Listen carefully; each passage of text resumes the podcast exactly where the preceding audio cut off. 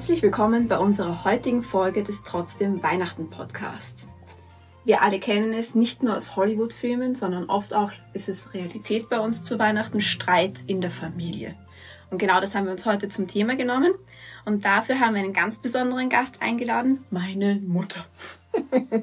ich grüße euch, die Mutter. Ähm, damit ich unsere Zuhörer ein bisschen kennenlernen können, habe ich mir so ein paar äh, Bullet-Fragen überlegt die wir jetzt einfach mal schnell durchgehen. Dein Name. Gabi Kraus. Dein Alter. 51. Wo bist du geboren und aufgewachsen? Im dritten Bezirk. Dein Beruf. Ich bin AHS-Lehrerin für Deutsch und für Religion, aber auch eingetragene Mediatorin und arbeite auch als systemischer Coach. Unabhängig von mir, deiner erstgeborenen glorreichen Tochter, wer ist dein großes Vorbild? Also ich habe kein bestimmtes Vorbild, sondern es begegnen mir immer wieder Personen, die mich schwerst beeindrucken. Und momentan ist es so eine Mischung hier und da Papst Franziskus oder Frauengestalten in der Politik, die mich beeindrucken. Und da nehme ich mir dann ein bisschen was mit. Weißt du, was du werden wolltest, als du ein Kind warst? Ich weiß noch ganz genau, was ich nicht werden wollte, nämlich Lehrerin. Das habe ich immer und überall gesagt, nachdem beide meine Eltern im Lehrberuf sind. Äh, was bin ich jetzt? Lehrerin. Ähm, was ist dein Lebensmotto? Leben und leben lassen. Und eine kleine Fanfrage für den Schluss. Wenn du ein Tier wärst, welches wärst du? Auf jeden Fall eine Art Vogel. Bevorzugt eine Möwe mit ihren herzigen Batscheln, die da überall doch am Donaukanal mhm. auf den Lampen stehen. Aber ich mag auch die Raben, die schlau sind und die Nüsse auf die Straße werfen und die Lastwagen drüber fahren lassen. Verstehe, verstehe. Gut. Dann übergebe ich an dich zum Thema Streit. Ja, Streiten zu Weihnachten. Da denke ich, wenn man das so als Überschrift hört, hat jeder seine persönlichen Erfahrungen gemacht. Wer sagt, er hat noch nie auch nur einen kleinen Streit zu Weihnachten erlebt, den würde ich mal höflich, aber doch als Lügner bezeichnen, weil ich glaube, den, die Person gibt es nicht. Und ich möchte zu einem ganz anderen, mit einem ganz anderen Familienfest beginnen. Ich möchte beginnen mit einer Hochzeit. Hochzeiten waren seit eh und je schon größere Angelegenheiten, waren noch eine Prestigesache der ganzen Familie. Oft kommt auch das Brautpaar zu kurz und von so einer Hochzeit spreche ich, wo man eingeladen ist und dann passiert das Allerpeinlichste, der Wein geht aus.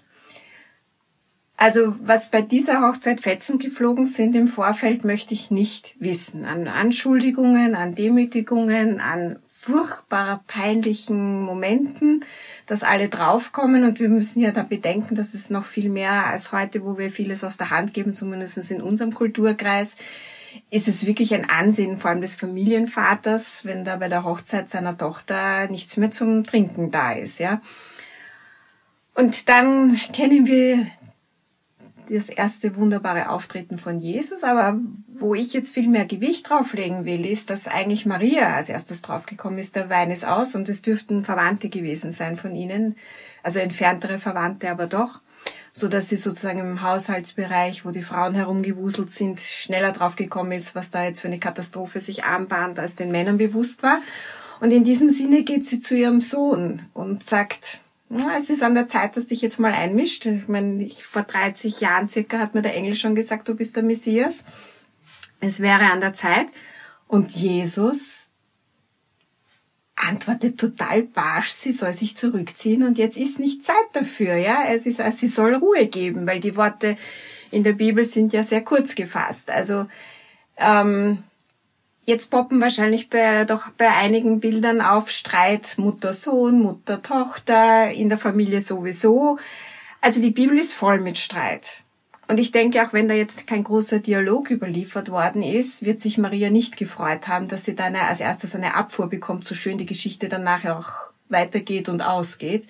Und sie sicher sehr glücklich über den Ausgang war ist diese Abfuhr da noch dazu vor anderen, weil du musst dir vorstellen, so ein Fest war ein Auflauf von Leuten und wir, die sind nicht fein angezogen an einer langen Tafel gesessen, sondern das war, hat so mehr Dorffestcharakter gehabt, Hochzeiten. Oder hat auch noch in diesen Bereichen oft. Aber auch die restliche Bibel trieft vor Streit, ja. Also das Alte Testament sowieso mit seinen zigtausend Toten, Kriegen und auch den kriegerischen Zügen der Zeit entnommen, wo die Menschen gelebt haben, die sie von Gott haben. Immer spiegelt sich da auch die eigene Erfahrung, das eigene Umfeld mit. Aber ich rede auch noch viel mehr von den Streiten im Neuen Testament von Rauswürfen aus den Synagogen, Streitgesprächen mit Gelehrten, ähm, Streitereien, ob man am Sabbat nur Kerzen schlucken darf oder heilen darf, bis hin dann nach Jesu Tod, also diese ersten Gespräche, wenn sich die Apostel treffen, wie es weitergehen soll die waren heftigst. Also da hilft auch jegliche Übersetzung nicht mehr. Die haben einfach gestritten, dass die Fetzen fliegen. Und da ging es um die Frage, müssen alle erst Juden werden, sich beschneiden lassen, so mehr die Linie des Petrus und des Fischerclans um den See Genezareth, des Ex-Fischerclans und des Paulus, der da offener war als Römer und das gemeint hat, das braucht man nicht. Der hat sich ja auch durchgesetzt, Gott sei Dank.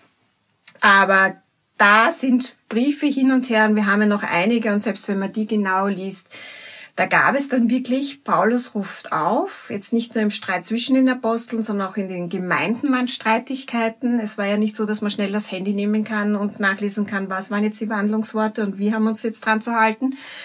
Da wurde so gestritten, dass Paulus aufruft im Römerbrief, die Gemeinden sollen sich Schlichter, sogenannte Schlichter ernennen, die dann dazwischen fahren, also Mediatoren im allerersten Sinne, die dazwischen fahren und diesen Streit schlichten sollen. Also Warum erzähle ich das alles so? Streiten gehört zum Menschen dazu, sonst wären wir Roboter. Nicht, dass es immer sehr toll und sehr angenehm ist, aber nicht einer Meinung zu sein und Dispute und Streitigkeiten in allen Größenordnungen, ohne das gibt's kein Menschsein, sonst wären wir halt Tiere. Dann würden wir mal schnell zuschnappen, so wie eine Katze, ein Hund oder sonst was. Sache ist erledigt, Konflikt ausgetragen aus. Aber wir haben ein Hirn zum Denken und ein Herz zum Fühlen und das verbindet sich und da kann auch Streit entstehen. Und am besten entsteht Streit, wenn man sowieso schon aus irgendeinem Grund angespannt ist. Ich komme jetzt wieder zurück zum Anfang zu der Hochzeit. Alle sind angespannt, sind eigentlich schon in Feierlaune, Wein ist aus.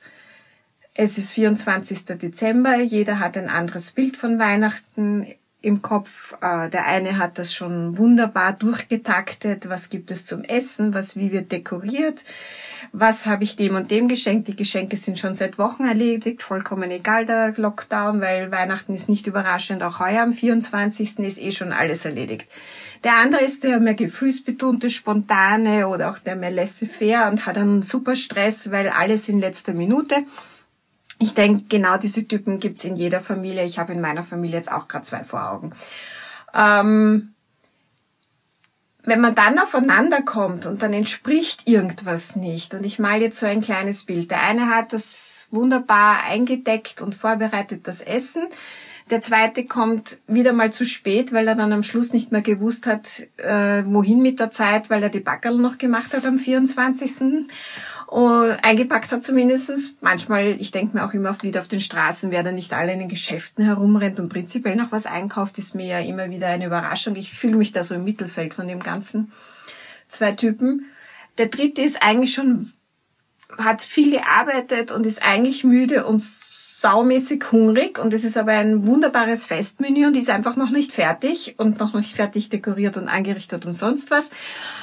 Dann noch die ganzen Generationengeschichten, die Jüngeren, die vielleicht äh, dieses ganze Bipapo zu viel finden und das Geschmücke und das Gesülze oder die fixen Abläufe, wie es sein muss, weil es immer schon so war.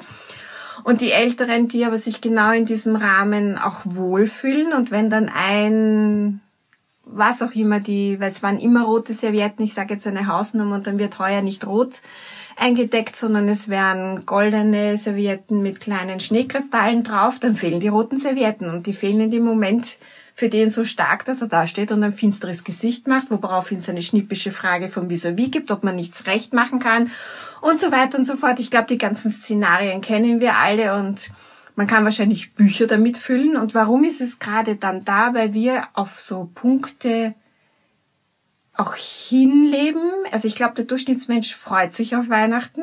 Die Weihnachtsgeschichtengegner wie Grinches, die Weihnachten ablehnen und dann ja doch nicht, äh, die sind in der Realität eher die Minderheit. Aber wir, wir, wir freuen uns auf irgendeine Art auf Weihnachten und das ist dann sehr punktuell und dann sind Bedürfnisse und Erwartungen auf einem Haufen und die können nicht erfüllt werden. Und dann kommt es halt sehr auf uns an, wie wir in dieser Stresssituation, weil Streit ist Stress. Also Ärzte können Stress messen im Körper. Da passiert Folgendes äh, dass deine Sinus, also wenn du ein EKG machst, siehst du ja so Kurven, jetzt nur als Laie gesprochen. Und wenn du Stress hast, zischen diese Kurven auseinander und haben nicht den gewohnten Rhythmus. Und das fühlt sich bei uns an, die Symptome unter Anführungszeichen, ich rede jetzt noch nicht von Krankheit, ich rede nur vom Stressen und Streiten und sich ärgern, ist bei jedem ein bisschen anders ausgeprägt, aber bei jedem geht der Atem schneller, manche kriegen rote Flecken im Gesicht, manche kriegen schweißige Finger, dem dritten wird schlecht vor Ärger und denkt sich, er braucht jetzt einen Schnaps. Manche möchten gerne weglaufen, manche setzen sich so hin, verschränken die Arme und erstarren. Aber das Grundphänomen im Körper ist, rein medizinisch immer eine Veränderung des Herzrhythmus und der Atmung und die Ausprägungen, wie du reagierst, wenn du stressig bist und streitest, das sind ja sehr verschieden. Da gibt's welche, denen bleibt die Luft weg und es fällt ihnen erst gar nichts ein und sie ersticken quasi und nachher drei Stunden später, baff, ist die korrekte Antwort da, die man gerne gegeben hätte. Oder dann gibt's die, die da purzeln die Wörter nur unüberlegt so hinaus, die sie sonst nicht sagen würden. Also ganz, ganz unterschiedlich. Und ich möchte euch jetzt eine Übung zeigen. Ähm, was könnte ich denn machen, um Streit oder dieser stressartigen Reaktion im Streit, je nachdem welcher Typ du bist, dem ein bisschen entgegenzuwirken. Und dazu lade ich dich jetzt erstmal ein. Das ist jetzt ganz egal, ob du gerade was im Gehen tust, währenddessen du den Podcast machst oder ob du sitzt die Grundposition einzunehmen. Und die Grundposition ist folgendermaßen. Nimm einmal deine Hände und greif zu deiner Hüfte. Das sind so zwischen diesen Röllchen da oder Nicht-Röllchen, deine Hüftknochen. Und diese Hüftknochen in Verlängerung denkst du dir runter bis zu deinen Fersen. Und dann steht, kann, können die Füße nicht mehr beieinander sein, weil sonst würdest du umfallen, sonst bist du wie ein Blatt gebaut. Also hüftbreit, die Fersen im Boden. Man sagt verwurzeln, verankern, erden, was auch immer, je nachdem welches Vokabular. Und dann richtest du deine Wirbelsäule gerade auf. Alle diese Übungen werden von Orthopäden auch immer heiß geliebt, weil wir eine richtige Haltung einnehmen. Warum müssen wir diese Haltung einnehmen? Ich habe dir schon gesagt, Stress, Streit hat alles mit Luft kriegen. Luft wegbleiben, Luft kriegen, atmen, durchatmen. Und durch diese Haltung eröffnen wir mal die Wirbelsäule so, dass die Lunge das tun kann, was sie im Stress eigentlich nicht tut, nämlich ordentlich Luft kriegen. Und dann überlegst du dir noch, und das klingt jetzt so lang, wenn du das einmal durchgedacht hast, machst du das mit einem Schnipper und bist in der richtigen Position. Dann gibst du das Kinn so ein bisschen in Richtung Doppelkinn, was wir für Selfie nicht wollen. Ich sage immer Truthahnhaltung ein bisschen. Und auf deinem Kopf ist die imaginäre Prinzessinnen- oder Prinzenkrone. Die ist aber nicht befestigt. Die würde rutschen, wenn du jetzt mit dem Kopf eine schlechte Position einnimmst. Truthahn-Krone. Und zu guter Letzt noch eine Erbsen im Popo und den bisschen einzwicken, weil sonst fällt sie raus. Klingt furchtbar kompliziert, aber du mach jetzt nochmal ganz locker. Hüftbreit, Fersen in den Boden, aufrichten, Kinn ein bisschen zurück, Krönchen auf dem Kopf, Erbse ein bisschen im Popo optimale Haltung. Wenn du jetzt vom amerikanischen Kongress eine Rede halten müsstest, eine Stunde, wäre das deine prima Startposition, die würde die Stimme nie versagen. Aber zurück zum Streit und zum Stress. Ich habe jetzt diese Haltung eingenommen, wie ich wirklich gut Luft nehmen kann. Und jetzt borgen wir uns was aus oder übernehmen etwas aus vom orthodoxen Christentum, was die orthodoxen Christen oder auch andere östliche Religionen schon seit eh und je machen. Die Orthodoxen nennen das das Christusgebet. Du stellst dir einen Einser vor. Und die kleine Strecke zum Einser rauf ist das Einatmen und den Einser runter, die lange Strecke ist das Ausatmen. Und das ist das, was wir eigentlich nicht tun wollen in diesem Moment, wo wir keine Luft kriegen. Wo wir keine Luft kriegen, würden wir gern tief einatmen und möglichst viel Luft ansammeln, weil wir eigentlich das Gefühl haben, wir haben zu wenig Luft. Das ist aber genau falsch, da hyperventilieren wir und dieser Herzrhythmus kann erst recht nicht zur Ruhe, zur Ruhe kommen. Also die kleine Strecke einatmen und die lange Strecke ausatmen. Und jetzt ist Weihnachten. wir verbinden das mit einem orthodoxen Jesusgebet und die Orthodoxen haben so eine, so wie bei uns ein bisschen der Rosenkranz, diese Litanei, Jesus, du Erlöser, du Größter, du was auch immer, ja, über 50 Titel. Und ich lade dich ein, denk dir selber was aus. Die kleine Strecke ist Jesus, der du jetzt zu Weihnachten geboren bist und wir deinen Geburtstag feiern und wir möchten alle ganz in Ruhe Weihnachten feiern. Jesus Christus einatmen, der du jetzt Geburtstag hast. Und ich habe das jetzt laut geredet, aber das machst du natürlich im Kopf. Du atmetest die kleine Strecke mit Jesus Christus ein und die lange mit einem wunderschönen Weihnachtsgruß aus. Und von der Medizin her ist das auch eine Übung für Schlaganfallpatienten, damit die, äh, nicht Schlaganfall, Herz-Kreislauf-Geschichten, äh, Herzinfarktpatienten, weil die ganz besonders schauen sollen, ja, dass ihr Herz in diesen Kurven bleiben, wenn sie gefährdet sind. Es hilft aber auch zum Beispiel, du liegst um zwei in der Nacht wach und denkst dir, oh, ich kann nicht mehr einschlafen, ja. Genau dieselbe Übung auch zum Einschlafen. Und wenn wir jetzt als Christen den Einser noch dazu nehmen, um zu beten, umso besser. Also sollte es je Streit zu Weihnachten geben, was es geben wird, oder auch kleine Konfliktchen, es müssen ja nicht gleich ein Riesenstreitfall sein, dann betet doch das Einser Weihnachtsgebet.